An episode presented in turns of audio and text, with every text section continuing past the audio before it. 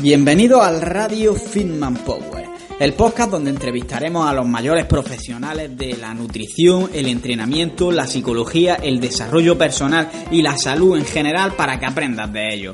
Además, también responderemos a tus preguntas que puedes dejar en www.fitmanpower.com barra preguntas. Y si todavía no me sigues en mis redes sociales, no sé a qué esperas. Puedes seguirme tanto en YouTube como en Instagram, en ambas como Fitman Power. Así que vamos con el programa de hoy.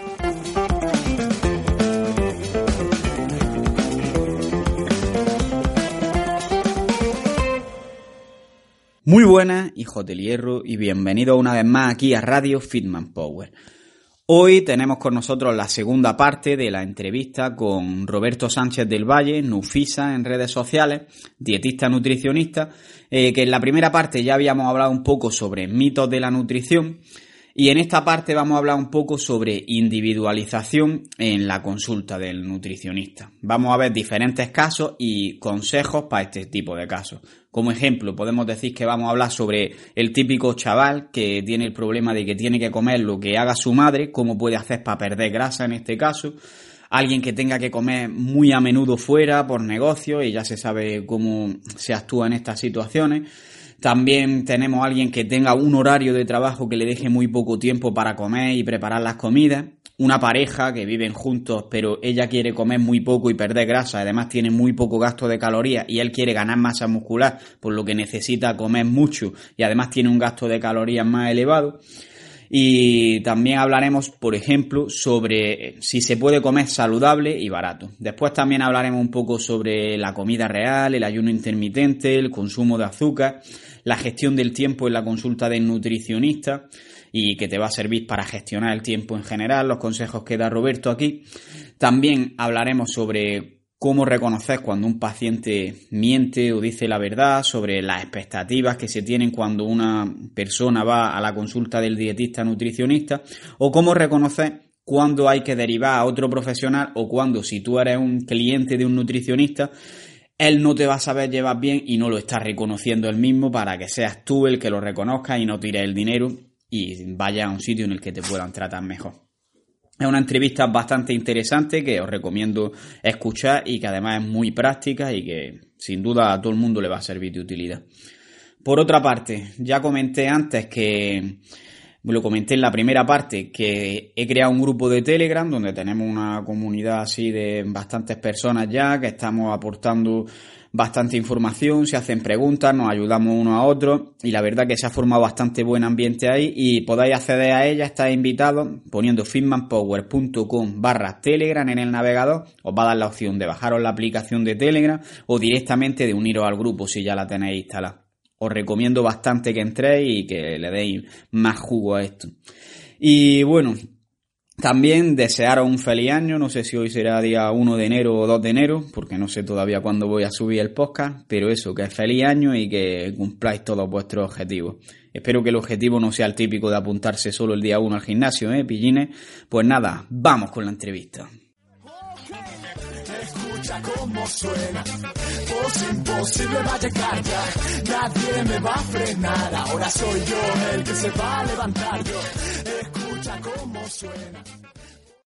Bueno, ahora vamos a hacer la segunda parte aquí de la entrevista que quiero que hablemos un poco sobre el tema de la individualización. En el tema de la nutrición ya hemos visto antes como lo que hace el bro del gimnasio no es lo que va a servirle a todo el mundo, sino que cada uno va a tener que adaptarlo a su estilo de vida, a sus gustos etcétera. Entonces quiero que me digas qué consejos daría en algunos casos especiales que nos encontramos muy comúnmente en cuanto a seguir una dieta saludable, porque muchas veces es cierto que existen obstáculos que no permiten seguir una dieta a lo mejor al 100%, pero también es verdad que la gente tiene una mentalidad como si seguir dieta o no es un todo o nada y que o bien hacer las cosas perfectas o lo que hacen no sirve para nada. Entonces quiero que me des algunos consejos, por ejemplo, en el caso de un chaval que lo que quiere es perder grasa y cuando te llega la consulta te dice que quiere perder grasa pero tiene que comer y cenar todos los días lo que haga su madre y su madre no está muy dispuesta a cambiar el menú. Estoy muy de acuerdo con, antes de, nada, con lo que, con lo que dices de que la mentalidad al final de, de la sociedad actual es o lo hago al 100% o no lo hago. no se dan cuenta que un 50% ya es mejor que un 20% que, estaban, que harían al final. Entonces, estoy muy de acuerdo. Hay que adaptarse a cualquier situación y en cualquier situación prácticamente podemos mejorar. Al final lo importante es un todo suma. Yo, yo en consulta utilizo esa regla. Al final eh, no hace falta que vayas una hora al gimnasio. Si te puede, si es una señora mayor y se puede mover 10 minutos o, o con unas gomas en casa, unas botellas o un kilo de arroz, ya está mejorando, está sumando a, a, a sus hábitos de vida. Así que siempre se puede. En este caso, que también eh, me ha pasado muchas veces, de una persona que no se cocina su propia, que no se cocina su propia comida o tiene que comer lo que, lo que hace la madre, pues está genial. Si es que lo bueno es que eh, las comidas y las cenas normalmente en nuestra sociedad no, no es lo peor. Donde solemos fallar es en los desayunos, meriendas y demás, en las que, digamos, la industria y, y, y demás nos ha orientado a hacer elecciones que no son lo más saludable posible.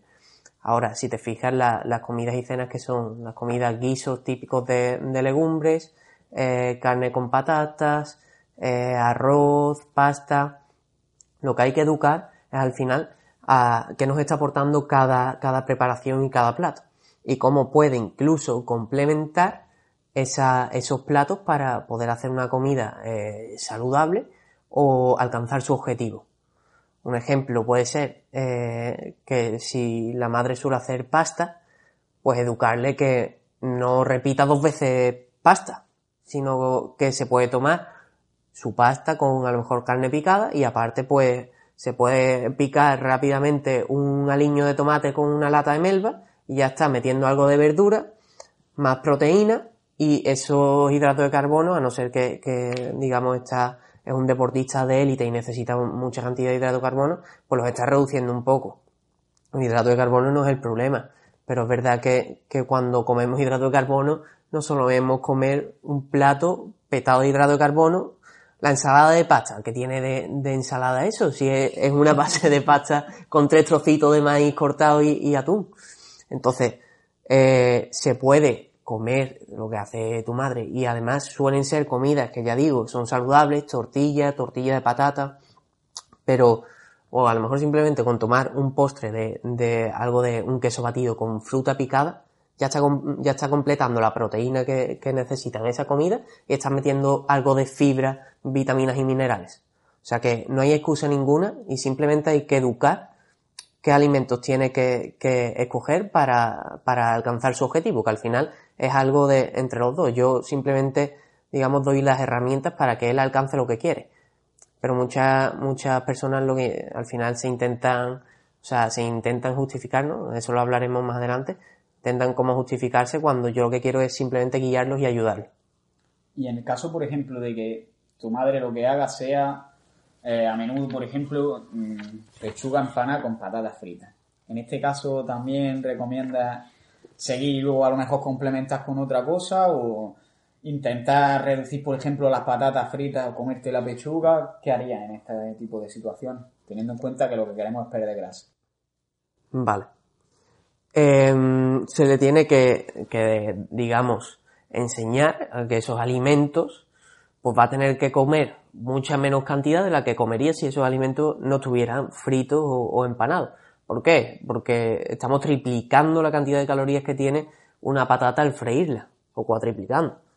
Entonces, eh, tiene que ser consciente de eso. Si aún así él prefiere eh, comer lo que hace su madre porque no quiere cocinar, pues va a tener que comer menos y después complementar con, con otros alimentos para, para, que le aporten otras cosas. Ahora, es verdad que, también ese chaval o, chavala que quiere perder grasa, eh, le puede pedir a su madre que en vez de, con que le diga, oye mamá, que en vez de patatas fritas prefiero que las hagas al horno. Ya está. No, no, no creo que la madre le ponga mucho problema porque encima se quiere cuidar. Y si lo comen los demás de la casa y demás, se van a ver beneficiados. O sea que, que no hay ningún problema ahí. Simplemente eh, el chaval le dice lo que, lo que ha aprendido en consulta, que es que tiene muchas más calorías, que a veces no es que no sea sano, sino que nos está, digamos, alejando de nuestro objetivo. Entonces, simplemente, pues, siendo consciente de eso, se sabe elegir eh, ciertos alimentos y, al final hay un cambio.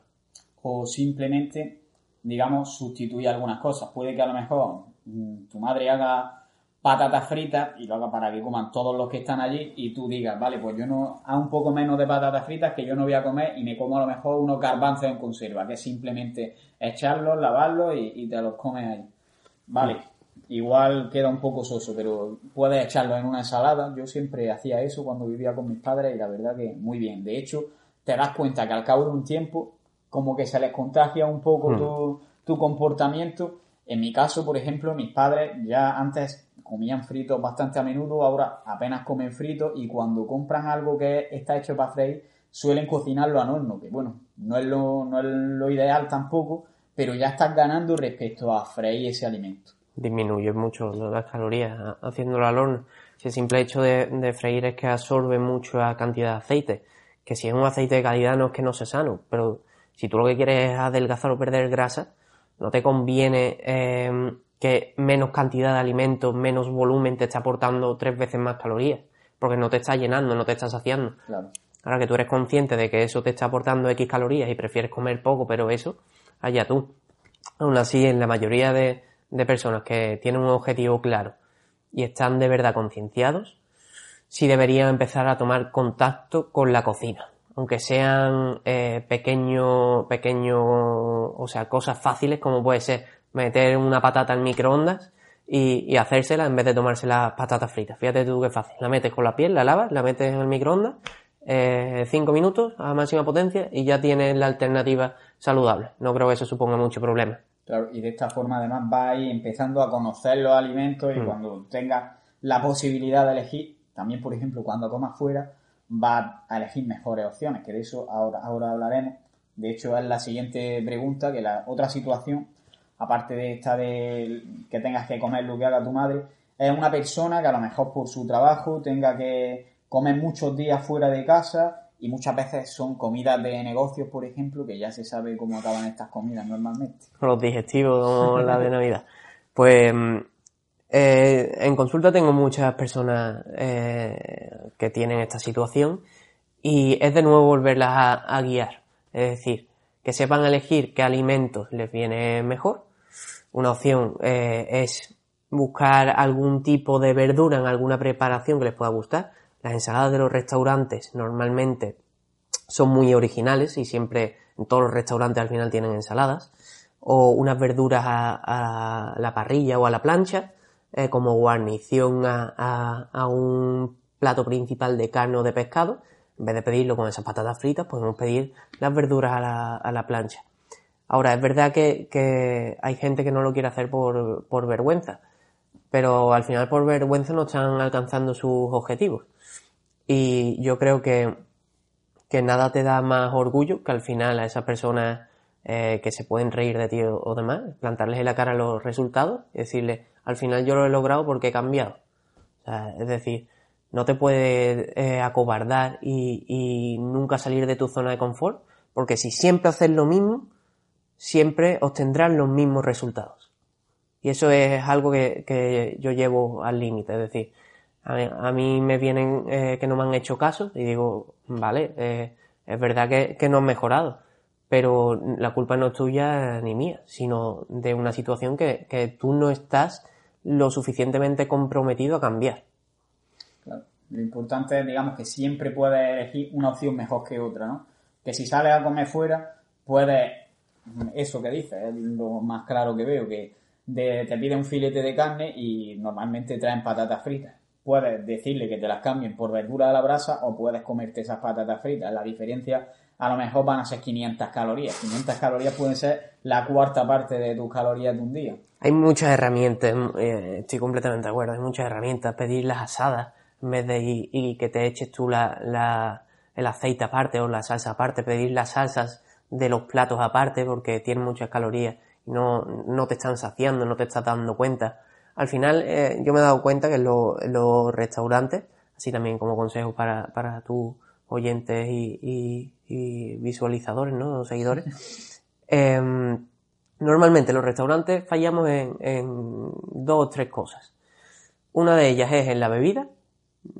Yo siempre digo que no te bebas las calorías porque si eh, te pides con la, con la comida una Coca-Cola eh, con azúcar o, cerveza, te tomas tres cervezas y te estás metiendo esas 500 calorías, al final van a suponer ese superávit y que aumentes de grasa. En la bebida lo primero, porque después estas comidas de empresa y demás suelen acabar con esos digestivos y las copas posteriores. Por lo tanto, ya disminuyendo esas calorías, estamos haciendo un avance. Esto se supone, o sea, se, se, mm, se fundamenta en todo suma, como estaba diciendo. Después, ese pan calentito que suelen poner al principio y que empiezas a, a comerte y después a mojar en la salsa y después a, acompañar con no sé qué, eso también te está aportando unas calorías que no te están saciando y que si tú eliminaras, pues ya estarías disminuyendo. Porque normalmente los platos que se piden en restaurantes, quitando algunos pues fritos o así con mucha salsa y demás, no tienen por qué no ser sanos. Y, y tercero el postre. Es decir, eh, ¿qué pasa? Que, que tú puedes no tener hambre y, y el postre entra igualmente porque está tan bueno, está hecho para que tú te lo comas sin hambre. Entonces, eh, una opción es que si tú tienes claro que quieres perder grasa, no tienes por qué privarte de, de, ese postre, pero pídelo para compartir. Toma un par de cucharadas, no te tomas un postre individual. Otra opción, que no te gusta el dulce y lo tomas por compromiso social, porque muchas veces pasa. Es decir, no me vas a acompañar en el postre, váyatela, tío, es que contigo no se puede salir a ningún lado. ¿Sabes? Esa situación ocurre mucho pues para acompañar a esos comensales y que no se sientan disgustados con, con, que ellos no lo están haciendo bien, porque es lo que volvemos a lo de siempre, es porque ellos se sienten culpables de, de esas elecciones que toman, pues te puedes tomar un café o una infusión para acompañar a tus comensales y que nadie se dé cuenta. Y ya está. Totalmente. Y bueno, pasando a la siguiente situación, es alguien que quiere ganar masa muscular, pero trabaja, por ejemplo, en hostelería y tiene un horario que apenas le deja tiempo para comer y preparar las comidas y aparte llevarlos a entrenamiento. ¿Qué haría en este tipo de situación? También he tenido casos así. Eh, lo que hay es que enseñarle a que siempre hay tiempo. Es decir, eh, una cosa que se lleva ahora mucho para este tipo de situaciones y personas es el batch cooking, creo que, que se llama, que es ponerte un día de la semana que tú tengas libre a cocinar durante una o dos horas y dejarte los tuppers preparados para, para, el resto de la semana. Esa es una de, de las cosas que, que, pueden funcionar. Al final es organizarte, o sea, hueco encuentras. Y también puedes saber que, que no tienes por qué hacerte una quinoa salteada, una, unas bolas de quinoa salteadas con, con, yo qué sé, con una preparación muy difícil.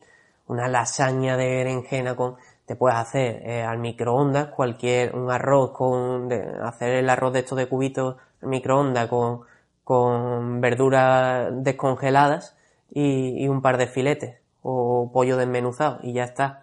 O sea, hay que buscar alternativas. Que quiere ganar masa muscular va a tener que comer más. Entonces otra opción para llevarse al trabajo que no le va a suponer ningún tiempo porque se tarda en 5 minutos y te va a aportar muchas calorías sin llegar a saciarte es un batido. Un batido te puedes meter mil, mil y pico calorías, eh, si está bien formulado, que, que eso, que no te van a llenar y no te va a suponer ningún esfuerzo. Un batido que puedes hacer en casa casero con leche entera, eh, avena, alguna fuente de hidrato de carbono o crema de, de arroz eh, y también complementarlo con algo de grasa, como pueden ser frutos secos. Eso te está metiendo mil y pico calorías que, que ni te estás dando cuenta. Entonces siempre hay alternativas. No vale la excusa de no tengo tiempo porque siempre hay formas de alcanzar nuestros objetivos. Lo que tenemos que tener claro es ese objetivo y estar comprometidos con ello. Claro, y sabes que si a lo mejor tienes que cambiar algo, pues estás dispuesto a cambiarlo, porque hay mucha gente que dice, yo es que me podría, podría comer más, pero no estoy dispuesto a llevarme un tape al trabajo, por ejemplo, y al final este tipo de cambios van a ser los que van a marcar la diferencia. Estoy muy de acuerdo. Y bueno, ahora hablamos de un matrimonio que esta, es una cosa que... un matrimonio donde el hombre, que normalmente necesita más calorías, quiere eh, ganar masa muscular, pero la mujer, eh, a su vez, lo que quiere es perder grasa. La mujer trabaja como oficinista y el hombre además tiene un trabajo muy activo donde quema bastantes calorías. Entonces, la cantidad de calorías y la selección de los alimentos va a ser muy dispar entre uno y otro. ¿Cómo actuaría en este caso? La selección de alimentos es verdad que, que puede variar pero lo más importante al final van a ser las cantidades. Es decir, eh, que el marido se coma lo de la mujer, ¿no? pero que, que sí, que si esa mujer tiene unos requerimientos más bajos, pues va a tener que comer menos. Y, y a lo mejor pueden comer algo similar y el marido aparte, pues lo vuelve a complementar con un batido. Entonces se está metiendo esas mil calorías de más que necesita la mujer sin que ella se dé cuenta y sin que ella se sienta, porque ahí tenemos que tener que, también pensar en, los sentimientos de esa persona de, de ver a, tu marido comiendo cuatro veces más que tú y tú con hambre. No es eh, tú normal y, viendo a tu marido que come más, es tú que tienes hambre, que quieres perder grasa y tu marido que está comiendo cuatro veces más. Entonces puede ser otra opción. Cuando no coman juntos, pues ahí sí cambiar esa, esa ingesta.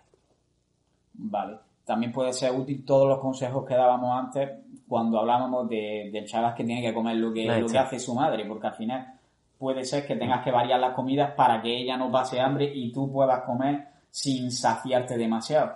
Es decir, eh, por ejemplo, lo que hablábamos antes, si uno come pasta, pues a lo mejor el otro es buena idea que coma garbanzo, por ejemplo, en una sopa, una sopa típica de fideos. Mm. Eh, puedes cambiar los fideos por garbanzos y va a reducir mucho las calorías, te va a saciar, va a tener además un aporte de fibra importante que no te van a aportar los fideos de pasta.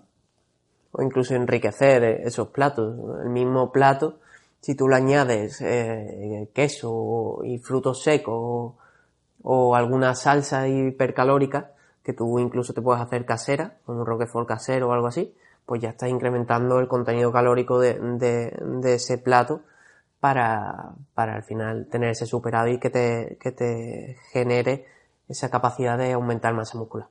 Vale, y vamos a ir con la última situación, que sería ya en este caso algo que podemos encontrar ahora bastante con la crisis, una persona que tenga un salario muy bajo y la pregunta es si se puede comer de forma saludable y sin gastar demasiado dinero. El problema que también tenemos es que solemos asociar alimentos saludables y alimentos sanos con alimentos caros, como puede ser pues el aguacate del que hablábamos antes, los arándanos, a ver, que se pueda adelgazar sin, sin comer aguacate y, arándanos. Es más, los alimentos más sanos son los más baratos. La patata, el arroz, son materias primas, las frutas, la verdura, las legumbres. No hay, no, es difícil que encuentres cosas más baratas que eso problema es que es verdad que asociamos pues el tema de, de empezar a comer más sano con esos alimentos que tienen el marketing, que nos han vendido, que son los que adelgazan.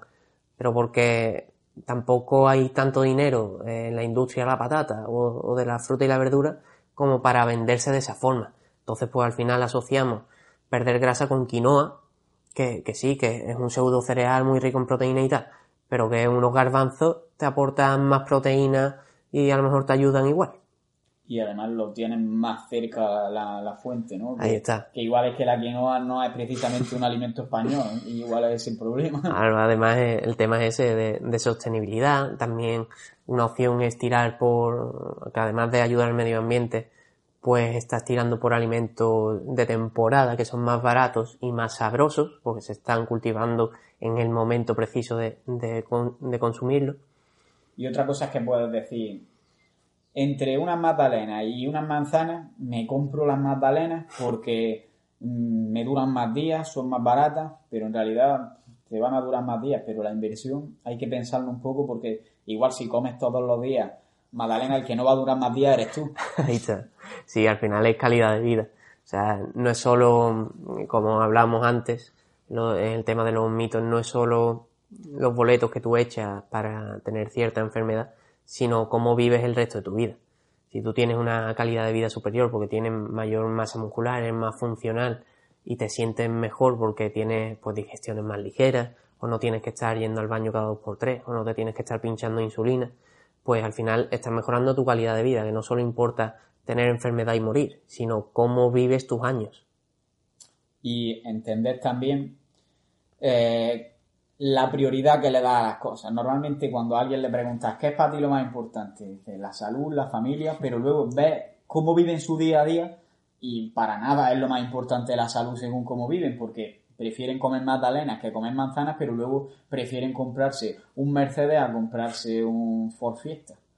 Hmm. Eso es otra cosa que veo que la gente que no le da suficiente importancia a la alimentación, al descanso, y se gastan el dinero en otra cosa que a lo mejor son caprichos. Sin embargo, yo tengo la norma, por ejemplo, de que en deporte y en alimentación, que al final esto es lo que considero la salud en sí, hombre, si tuviera que ir al médico también aplicaría esto, pero en eso eh, lo que te gastes es bien recibido. Que si te tienes que gastar 300 euros en comer todos los meses, prefiero gastármelo en eso que gastármelo en echarle gasolina al coche porque me gusta todos los domingos y hacer una ruta en coche. ¿Sabes lo que quiero decir? ¿no? Completamente, estoy completamente de acuerdo y, yo también tengo esas prioridades. Pero es cierto que, mm, son prioridades a, largo plazo y comerse una magdalena, digamos, te está dando eh, una recompensa a corto plazo de, sabor, que además es a corto plazo, pero es que además se va rapidísimo, porque eh, cuánto tiempo tardas en tenerlo en la boca, que es cuando te, da, te está dando ese beneficio, tardas 5 segundos. Entonces, no todo el mundo tiene ese compromiso, digamos, o, eh, tiene la, visión tan clara, su objetivo tan, tan visual, porque todo, digamos, es tema de visualizar tu objetivo y hacer todo lo posible para conseguirlo. Pero, pero claro, si, si te está dando un beneficio a corto plazo otra cosa, pues a veces tiras por ahí. Entonces... Y, quizá un beneficio más tangible, porque por ejemplo, lo que mm. decíamos, que el que menos va a durar menos días eres tú, claro. pero claro, tú lo que estás viendo es lo que te está pasando ahora, lo otro dices, pues igual sí, igual no. Totalmente. Bueno, por último, en cuanto a temas de individualización, quiero hablar ya sobre algunos temas así que están bastante de moda y que tú me digas a qué personas se pueden aplicar, en qué casos puede ser positivo, en cuáles puede ser negativo, porque muchas veces hay mensajes que se dan a la población general y quizás no vayan bien a todo el mundo. Y el primero del que quiero que hablemos, ya hemos introducido antes un poco lo de la dieta flexible. Quiero que me digas tu opinión en cuanto al real food y la dieta flexible. Vale, como tú bien estabas diciendo, ahora está el tema del real food, de verdad que que digamos todos lo hemos o muchos lo hemos apoyado desde el principio y yo pienso que es uno de los mensajes digamos más potentes y que mejor han funcionado a, población general. Otra cosa es que, que se haya digamos eh, pues se haya llevado un poquillo al extremo. Como en todo al final hay ciertos sectores que, que intentan hacerlo todo tan perfecto, volvemos a lo mismo, que, que digamos puede generar incluso algún tipo de trastorno por el, mensaje o cómo lo capta la gente. Pero yo creo el mensaje de, la comida real es verdad que, que ayuda más que, que, que empeora. Pero también hay que individualizarlo. Yo a una persona que tiene un requerimiento altísimo de calorías, no le voy a dar ese mensaje del real food, sino de que para llegar al final, si es un deportista de élite cuyo, cuyo, digamos, el rendimiento es lo más importante, le tienes que educar para que lo más importante es que llegue a las calorías diarias. Bien sea con un 80% de, de, comida real y un 20% de, de alimentos más procesados que sean más palatables y te sacien menos, porque es que si no va a estar todo el día en el baño o directamente le va a explotar la barriga. Si tú intentas eh, comerte 5.000 calorías a base de, de legumbres o, o patatas, pues dime tú hasta qué punto eso es saludable. Llega a no, a no serlo por un exceso de fibra o porque al final te sientes mal y no puedes llevar a cabo tu día a día. Entonces, a personas que, que ya están consumiendo demasiados ultraprocesados, si es muy bueno incluirle ese mensaje de, de come más materias primas, come más comida real y, prioriza ese tipo de alimentos porque son los que te están aportando vitaminas, minerales, fibra y te están saciando y llenando eh, a contraposición de esos ultraprocesados que lo que te están haciendo es, eh, digamos, pues, eh, querer todo el rato más, más comida, más comida, más comida y pasarte de calorías haciéndote engordar. Pero un deportista necesita, pues, o tiene requerimientos muy altos, si es verdad que se pueden incluir alimentos eh, que serían menos sanos, pero que en su caso son más sanos. No sé si me estoy explicando. por ejemplo, eh, bueno, lo que quiero entender es que en la población general, que digamos tiene normalmente unas necesidades calóricas de 2.000, 3.000 calorías como mucho, que sí viene bien el mensaje de comida real porque digamos que puedes llegar a esas calorías y probablemente no te vaya a pasar y tampoco a quedarte corto porque van a funcionar, digamos, tus mecanismos de saciedad de forma correcta.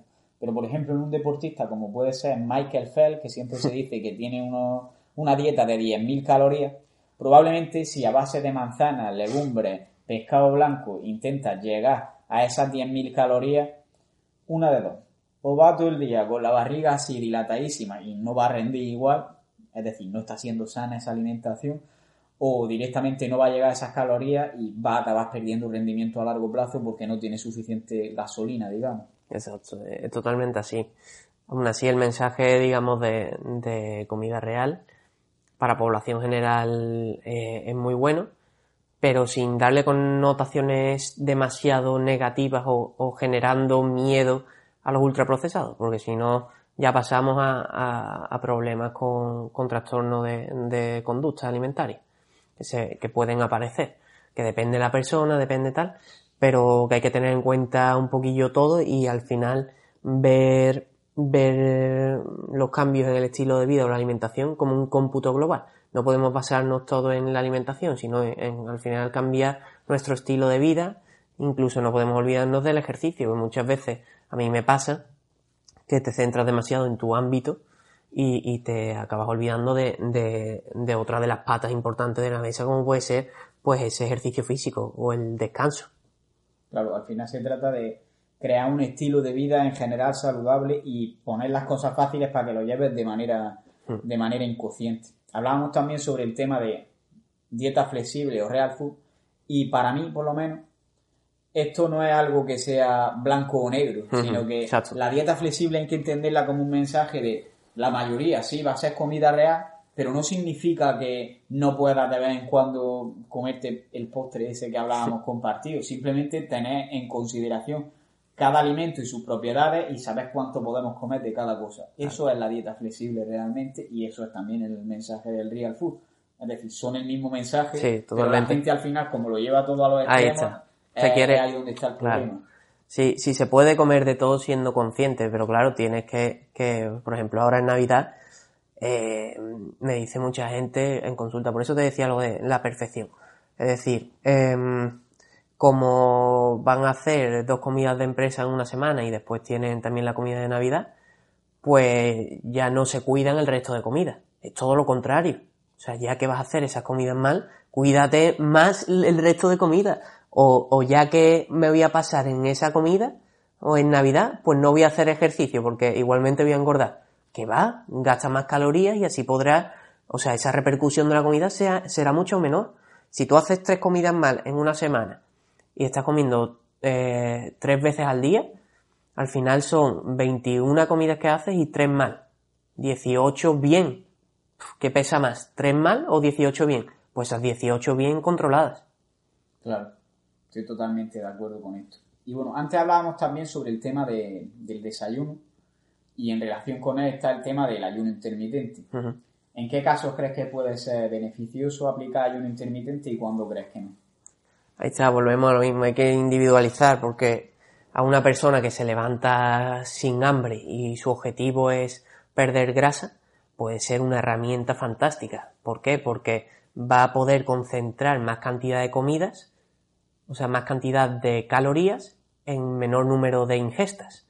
Por lo tanto, cada una de esas ingestas va a ser mayor. Es decir, si tú no desayunas y solo comes y cenas, vas a poder meter más calorías en esas comidas y cenas y por lo tanto te vas a llenar más y vas a acabar comiendo menos. O normalmente vas a acabar comiendo menos. Tienes que pautar esas esa comidas para al final no pasarte igualmente. Pero puede ser una herramienta. Sin embargo, una persona que quiere ganar masa muscular o tiene que tener un superávit y le cuesta comer eh, pues eh, 4.000 calorías, puede ser una buena opción hacer 5 o incluso 6 comidas, es decir, partir esas ingestas en, pequeñas tomas para al final llegar a sus calorías totales. Vale. Es decir, que en el caso, por ejemplo, de personas que tengan requerimientos calóricos, es lo mismo que hablábamos antes con la mm. comida real, que igual si tienes que comer mucho, no es buena idea concentrar todo eso que tienes que comer en muy poco tiempo. No sé que si te levantas con mucha hambre, igual es buena idea desayunar. Si a la hora de cenar no tienes hambre, pues puede que sea buena idea que lo que te salte sea el desayuno. Que al final depende de cada persona y de probar y viendo cómo se siente. Porque también es verdad que al, al ayuno ¿Te adaptas el primer día que lo haces ya te sientes bien o cómo funciona eso? Normalmente no, es verdad que, el primer día te puedes notar un poquillo aletargado y demás. También depende de cada persona, hay gente que tolera mejor el ayuno y hay gente que, se levanta y necesita desayunar sí o sí. El desayuno no tiene por qué quitarse, es decir, si, si tú no tienes hambre, pues no hace falta que te esfuerces a desayunar si quieres perder grasa. Ahora una persona que tiene que ganar masa muscular, aunque a lo mejor no tenga hambre, si tiene claro su objetivo de ganancia de masa muscular, se tiene que forzar un poco. Si tú, si tú te quedas en tu zona de confort, al final nunca vas a lograr ese objetivo. Vale. Y bueno, ya para acabar con esto de la individualización, hay otra cosa que tenemos que es el azúcar. El azúcar es el demonio. El azúcar, si tú tomas azúcar, probablemente mueras mañana. Entonces, quiero que me digas, ¿es tan malo el azúcar o hay casos en los que puede tener cierta utilidad este alimento? Como siempre el problema que focalizamos cuando, cuando salen estudios o, simplemente eh, encontramos un enemigo, pues nos centramos en ese enemigo, como ha pasado, como, como pasó con la grasa al principio, eh, después con el aceite de, palma y ahora estamos con el azúcar a tope. Depende de la persona. Si es un, un deportista de resistencia, no solo no le, no le va a empeorar el azúcar, sino que es necesario. Eh, si está haciendo una carrera de más de 90 minutos o un triatlón, al final las bebidas de reposición llevan sacarosa, que es azúcar. Y eso es saludable para ellos y les va a hacer rendir mejor. Entonces el azúcar no es que sea malo, pero claro, normalmente eh, eh, esa persona deportista suele estar más comprometida con su alimentación y el que se pasa con el azúcar es la persona sedentaria que le da igual todo. Entonces, por eso es difícil al final dar mensajes para todo el mundo, porque tienes que dar muchas puntualizaciones. Es decir, el azúcar no es malo en sí, es malo un estilo de vida en el que es sedentario y encima incluye mucho azúcar que no te está aportando nutrientes, te está elevando la insulina y al final pues está generando digamos un desajuste eh, pues metabólico. Sin embargo, una persona que, que hace mucho deporte y está gastando esa energía, al final el azúcar es energía de rápida absorción. Si tú necesitas energía de, rápida absorción para seguir rindiendo más, pues es saludable. Yo diría también que el azúcar en realidad en lo que te afecta no es ya en sí en que el azúcar te haga bien o te haga mal en sí, sino en que en general el azúcar lo encontramos en alimentos como puede ser, yo que sé, un bollicao, un bizcocho, un mantecado, eh, un refresco azucarado, que al final lo que tienen es que están bastante buenos. Entonces, tú comes eso y normalmente, aunque no tengas hambre, tienes ganas de comer más de eso. Entonces, lo que hacen es alterar el comportamiento de la persona y eso es lo que te lleva a comer en exceso. Que el problema no es que comas azúcar de, en sí, sino que el problema es que acabas comiendo más de la cuenta esto, y esto es lo que te da problemas a lo mejor que pueden llegar a diabetes. Ya hicimos una entrevista hablando sobre esto de la diabetes y vimos que el azúcar no era el principal responsable, sino que era el exceso de calorías, pero mm, claro, el azúcar te ayuda a comer un exceso de calorías. Mm. Y lo mismo ocurre con cualquier enfermedad de las que se asocian generalmente con la obesidad, ¿no? Claro. Sí, al final cuando yo me refería a azúcar, son alimentos que llevan azúcar, porque son esos los que al final generan ese superávit calórico constante en personas sedentarias. ¿Qué pasa? Que, que esos alimentos ultraprocesados están formulados de tal manera que, que te los comes eh, sin dudarlo, porque son ultra palatables. O sea, son alimentos que se deshacen en la boca y te, y te otorgan un conjunto de sensaciones que, que está claro que no están en la naturaleza, pero que hacen que, que al final tú no puedas eh, sentir esa, esa, ese, ese, esa saciedad o ese sentimiento de que ya no tienes hambre. Totalmente. Pues por último a pasar al tercer bloque ya de la entrevista, que es sobre situaciones que, que tú te encuentres normalmente en consulta y a ver cómo actúas ante ellas. Es una parte que va a ser útil, yo creo que para cualquier persona que se dedique a, la nutrición va a ser útil, pero que también va a aportar a personas en su día a día porque les va a hacer, digamos, pensar un poco y ver ciertas cosas. Y lo primero es si suele llegar sueles llevar un, seguimiento 24 horas, entre comillas, con tus clientes o únicamente les dedicas el tiempo de, consulta. Y sea como sea, que nos explique un poco cómo gestiona el tiempo con cada uno. Vale. Me gusta la, pregunta porque eh, normalmente no se ve el trabajo que, hay detrás de, la consulta. Al final, nuestro trabajo de dietista, nutricionista o técnico, bueno, de la de, dietética, em, estamos un tiempo con ese paciente en consulta, pero después es cuando tenemos que elaborar el plan de alimentación o el menú adaptado con sus recomendaciones y demás. Entonces no es como un fisio que, que tú vas al fisio, te trata y, ya está. Y ya ha terminado su trabajo, sino que tú al final tienes un trabajo posterior. Ahora también en realidad el oficio está cambiando y también pues te va mandando planificaciones y tal. Pero que no es como el que va al médico eh, a consulta, se va y ya el médico no tiene que, preocuparse de ese paciente, sino que hay un seguimiento posterior y después una elaboración del plan de alimentación que lleva un tiempo y que normalmente no se contempla porque no se ve. Entonces, yo aparte de eso, si es verdad, aparte de, esas horas posteriores elaborando el plan de alimentación, pues sí que hago un seguimiento. ¿Por qué? Porque he comprobado que, hay una mayor adherencia si tú estás detrás de ese paciente. O, si él sabe que tú estás detrás. No hace falta que, seas tú el que, el que le estés preguntando qué tal, que también lo hago muchas veces, pero, pero si él sabe que te tiene ahí para preguntarte cualquier duda, pues la adherencia, es decir, la capacidad de mantener esos cambios en la alimentación a largo plazo, pues normalmente mejora. Eh, ¿Qué pasa? Que es verdad que, mm, es difícil eh, llevar a, ciertos pacientes porque hay algunos que no te preguntan nunca y otros que están todo el día pues preguntándote. Entonces tienes que saber organizar tu tiempo para dedicarles el tiempo justo y necesario, no más de la cuenta. Entonces yo, yo directamente eh, la recomendación que doy, lo que hago es organizarme el tiempo. Solo cuando me pongo con los pacientes y con el tiempo que yo dedico al ordenador es cuando yo respondo esos mensajes.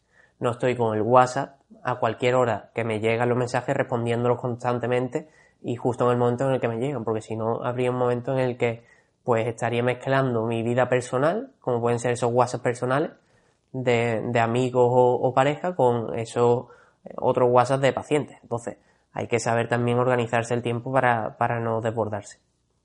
En general me parece este un consejo muy bueno, ya no solo para una persona que sea nutricionista y tenga este tipo de situaciones, sino para cualquier persona y la gestión de las redes sociales y el WhatsApp, porque al final es algo como que lo hace inconscientemente a veces que tú llegas y en cualquier momento tienes un segundo libre, tu amigo ha ido al servicio y tú coges, sacas el Instagram y te pones a verlo, sacas el WhatsApp y al final esto te lleva a una inercia que incluso cuando está tu amigo delante, al final acaba haciéndole más caso al móvil que a tu amigo. Y yo en verdad lo que suelo hacer es al WhatsApp, tengo el reloj este, que lo recomiendo bastante, de la Amazfit este, y aquí me llegan las notificaciones de WhatsApp. Entonces yo la veo aquí directamente, si veo que es algo importante que tengo que responder en el momento, lo respondo, pero si no, lo dejo ahí y normalmente lo que hago es en un momento del día concreto suelo responder, que suele ser cuando estoy cenando, por ejemplo. Cuando estoy cenando le respondo a toda la gente al WhatsApp. También es verdad que luego a lo mejor me habla y le respondo al día siguiente y queda regular, pero es que no puedes estar a todo y al final tienes que tener claro a qué le vas a dedicar tiempo. Yo creo que el WhatsApp y las redes sociales en general son una herramienta, en tu caso es una, una, herramienta de trabajo también que va a servir para aconsejar en cierto modo a los clientes, pero en general la gente que lo utiliza en el día a día hmm. es una herramienta para facilitar el encontrarse con las otras personas, no para conocer o para estar todo el día hablando con esa gente. Totalmente. Hay que saber también desconectar de las redes sociales y dedicarle el tiempo justo y, y necesario, porque si no, si tu tiempo libre que lo dedicas también a divulgar pues también estás con las redes sociales y no tienes ningún momento para ti o para al final pues estar charlando con, un amigo o, ir al cine o algo así. Estás todo el día con el móvil y las redes sociales al final es que no te encuentras a, ti mismo. Estoy muy de acuerdo. Y bueno, lo siguiente es los pacientes. ¿Siempre te dicen la verdad o te mienten? Y si te mienten, cómo reconoces cuándo te mienten y cómo actúan en este tipo de situaciones. Pues está claro que, no todos me dicen la, verdad, si no sería muy fácil eh, al final cambiar esos, esos aspectos que están, digamos, pues fallando o alejándonos de nuestro objetivo. Pero es difícil reconocerlo y a veces llevo incluso varias consultas saber en qué, en qué eh, están fallando, porque muchas veces te, te llegan y te dicen que yo no como nada. Yo como esto, un cuenquito de no sé qué, no sé cuánto, pero yo no como nada. Pero he engordado 20 kilos en, en, un año. Eso no puede ser así. Pero claro, tú tienes que ser, digamos, eh, imparcial y que no se te, que no se, no te asustes y no parecer extrañado.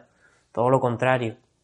Tú lo que le tienes que enseñar a esa persona, que tú estás ahí para ayudarle. O sea, esa persona no se tiene que justificar y pensar que tú le estás juzgando constantemente. Todo lo contrario.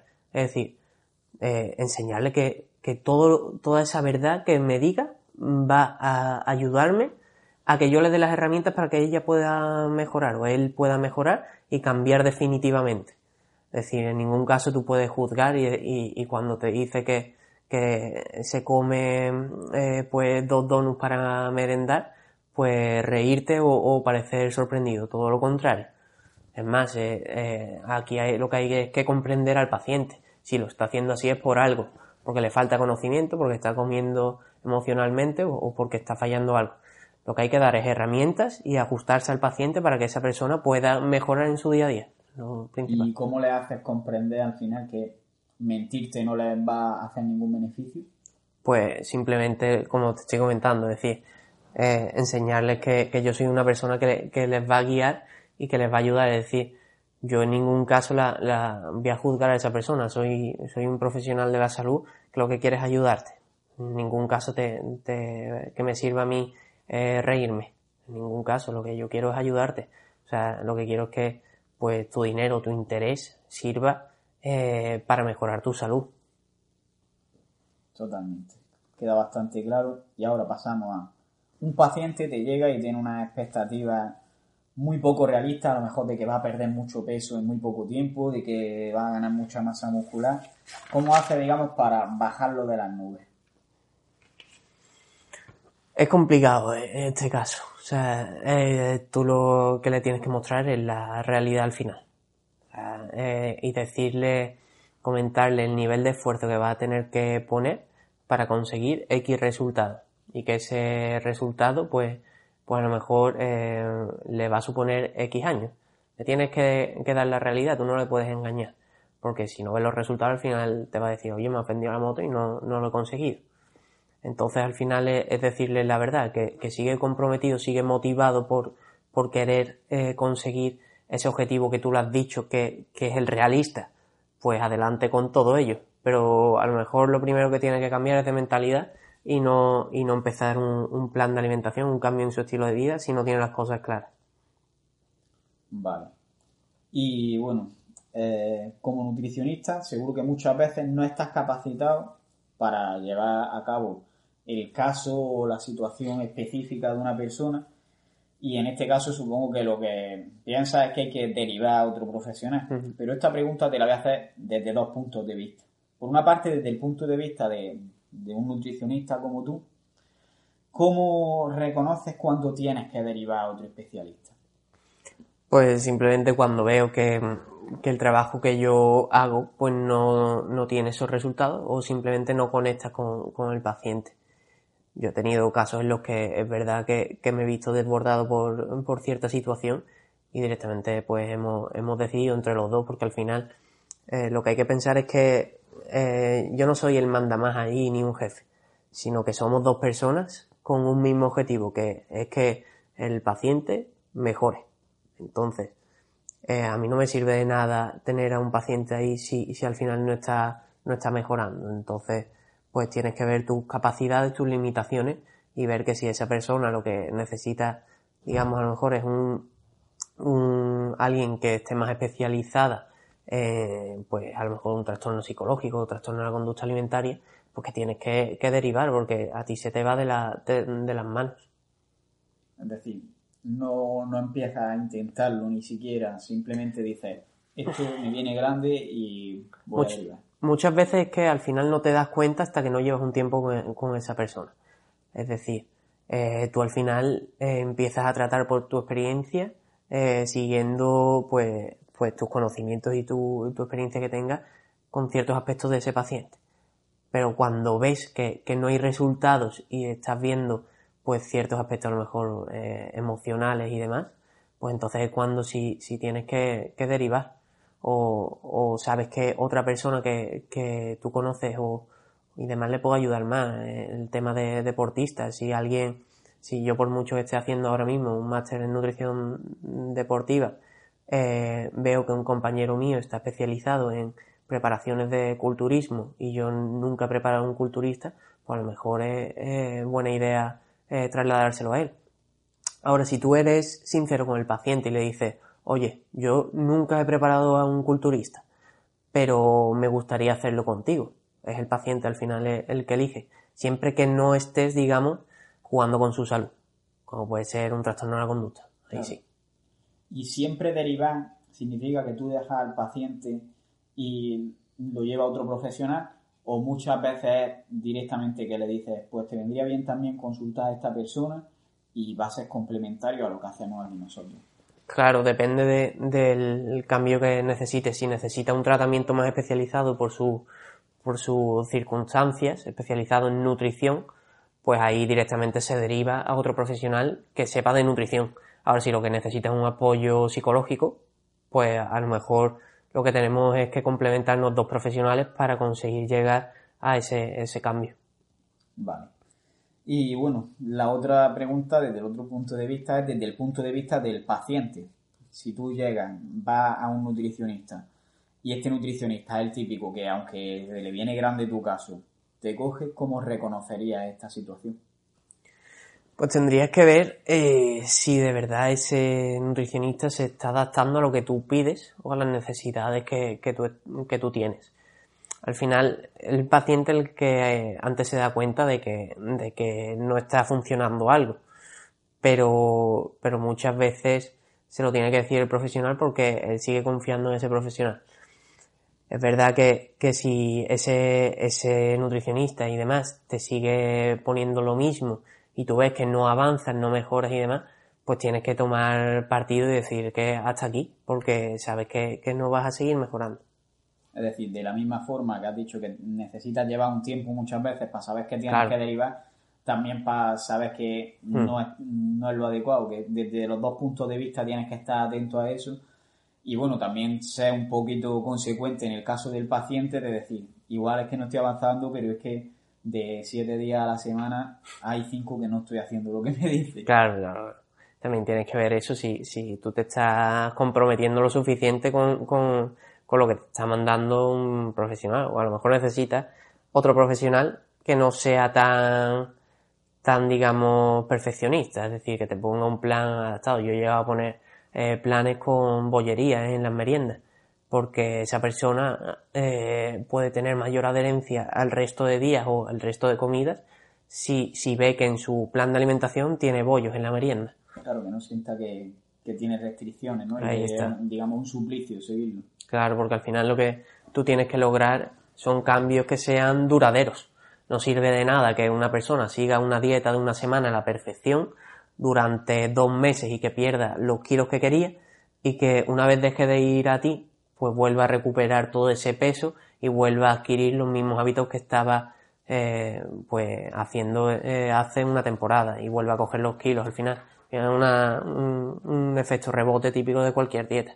Tiene que haber cambios que sean eh, que se adapten a su estilo de vida y que sean eh, sostenibles a largo plazo.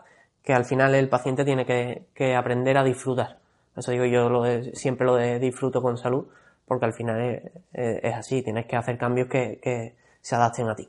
Vale, resumiendo mucho entonces, las claves, digamos, sean que vayas teniendo avances, pero que también el camino te lo haga relativamente fácil para que sepas que lo vas a poder mantener a largo plazo. Totalmente. El camino tiene, tiene que, hombre, vas a tener que salir de tu zona de confort y vas a tener que hacer cosas diferentes si quieres eh, también resultados diferentes, pero esos mismos resultados seguramente te, te den, digamos, eh, un beneficio aparte de, del que tú estabas obteniendo pues con tus hábitos no tan saludables.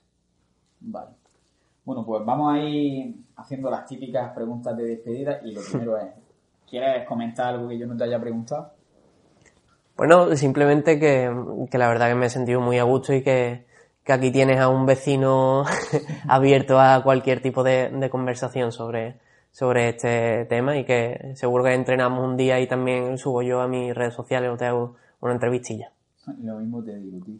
Y bueno, la pregunta esta la copié de Sigma Nutrition, seguro que conoces ese podcast. Sí, lo escucho. Y es si puedes recomendar un hábito o una acción que nuestros oyentes, si la hacen día a día, vaya a mejorar su vida en cualquier aspecto. En cualquier aspecto no significa que sea en todo, sino que vaya a mejorar algún aspecto importante de su vida.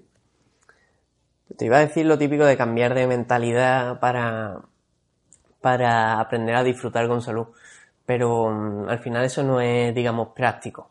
Y hay una cosa que estoy haciendo últimamente que me está ayudando muchísimo y es pensar cada, cada noche, antes de dormirme, en las cosas buenas que ha tenido ese día. Es decir, qué es lo que más me ha aportado ese día, una conversación enriquecedora, una buena entrevista, eh, un buen entrenamiento, una buena sensación, eh, haberme sentido a gusto porque he elegido opciones saludables en la comida o, me, he sentido con control, yo sé, un paseo por el parque eh, disfrutando de la naturaleza. Al final es recordarse cada día los aspectos positivos que has tenido en un día. ¿Por qué? Porque así esos recuerdos, digamos, positivizan tu, tu recuerdo, digamos, del día. Al final tú acabas una semana y dices, vaya mierda de semana que he tenido porque mucho estrés, mucho trabajo, pero si cada noche has pensado en algo que, que ha sido beneficioso te ha, o te ha otorgado un sentimiento de, de disfrute, pues te digo yo que el cómputo global que tú tengas de esa semana va a ser mucho más positivo. Me gusta bastante e incluso puede ser bueno hasta escribirlo porque mm. muchas veces nos enfocamos más en lo negativo que en lo positivo. Totalmente. Y en realidad, la mayoría de las veces no nos damos cuenta de lo afortunados que somos. Yo siempre digo, por ejemplo, que tenemos la suerte de pulsar un interruptor y que se encienda la luz, de que vayas a un restaurante y te pongan comida, o simplemente de que hagas así y te salga agua por el grifo. Que hay mucha gente que no ha tenido esa suerte en la vida. Pero como que a lo bueno tendemos a acostumbrarnos rápido y solo nos acordamos de ello cuando nos lo quitan. Sin embargo, cuando hay algo malo es como boom, boom, boom. Entonces es muy fácil que con que te pase cualquier cosa mala, te centres mucho más en eso y se te olvide todo lo malo que te ha, todo lo bueno que te ha pasado en el día. Entonces, este hecho de escribirlo puede a lo mejor que el domingo diga, hoy es que me ha salido todo mal y no encuentres una razón para decir, el domingo es que es que no, no ha habido nada bueno. Pero claro, puedes coger tu lista y dices, bueno, pero es que esta semana en el global mira todo lo que, todo lo que he sacado. Y esto te va a ayudar bastante a ser feliz en sí y también te va a motivar a seguir haciendo lo que estés haciendo, que muchas veces si no encontramos algo tangible que hmm. pues tendemos a abandonarlo. Me gusta. Y bueno, contenido recomendado en cuanto a blogs, podcasts, canales de YouTube, cuentas de Instagram, lo que quieras. Pues A ver, a, mí me gusta mucho, bueno, pues mis compañeros más cercanos de eh, Marcos Nutrition, que estuvo también ahí en el debate nutritivo, José Kenji, que también hace un trabajo brutal, Carlos Ruiz, eh, de entrenamiento, pues creo que le has traído también a Batman Science, eh, Sergio M. Coach, que también lo está haciendo genial en, Instagram con infografías muy chulas, y después en YouTube, bueno, los típicos de también de que son unos cracks de mi dieta cogea, que para población general a mí me parece uno de los mayores divulgadores en, España, Fines Revolucionario, también es una, una de las personas que recomiendo su post, o sea, su blog sobre todo, que tiene posts interesantísimos, la mayoría, vamos, todo evidenciado científicamente. Em, eh, este Fitness Real, que también creo que la has traído, Después en YouTube pues también eh, Mario Ortiz también me gusta, eh, también lo hace muy, muy ameno con cosas más de, de supermercado. Y la verdad que eso me, eso, esas personas se me quedarán muchísimo porque la verdad que estoy todo el día pues viendo, consumiendo ese tipo de contenido, pero ajustándolo a mi organización de horario, ¿no?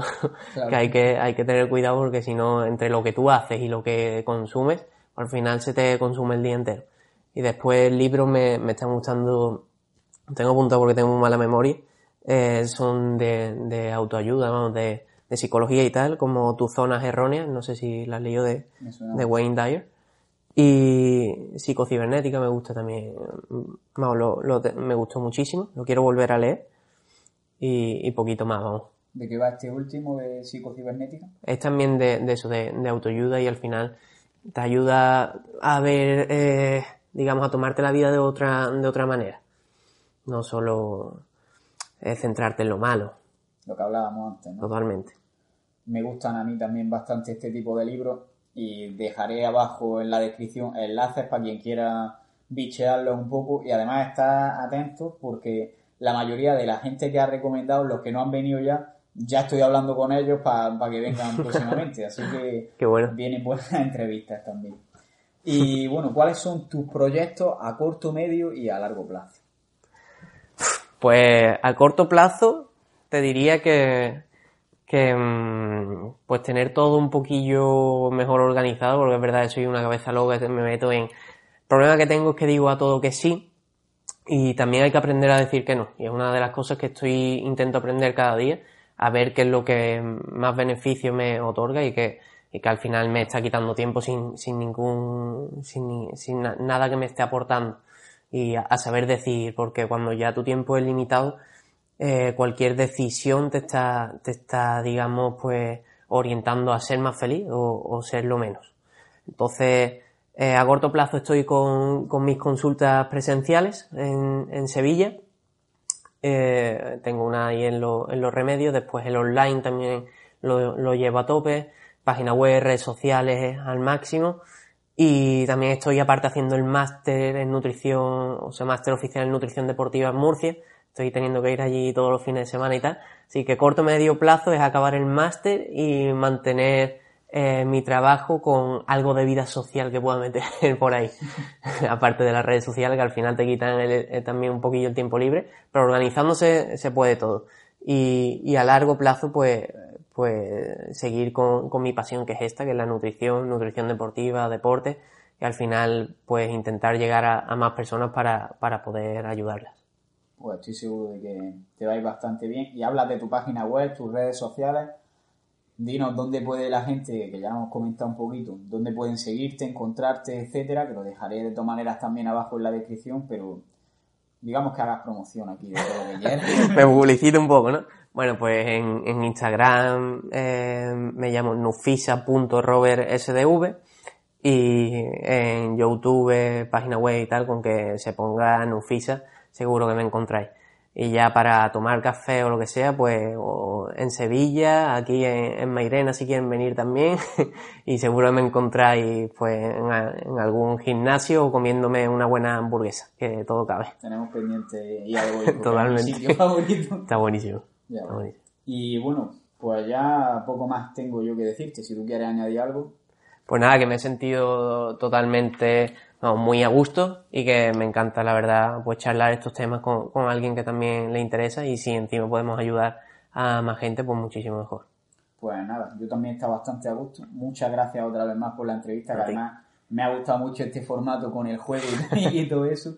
Y simplemente eso, vamos a ir despidiendo ya. Y lo de siempre, que un saludo y a seguir creciendo. Muchas gracias. A ti, tío. Pues hasta aquí el episodio de hoy. Espero que os haya gustado y os haya sido de utilidad y si es así no dudéis en compartirlo en las redes sociales, en darle al corazoncito y si queréis cualquier cosa en dejarme un comentario porque me encanta leer y responder vuestros comentarios.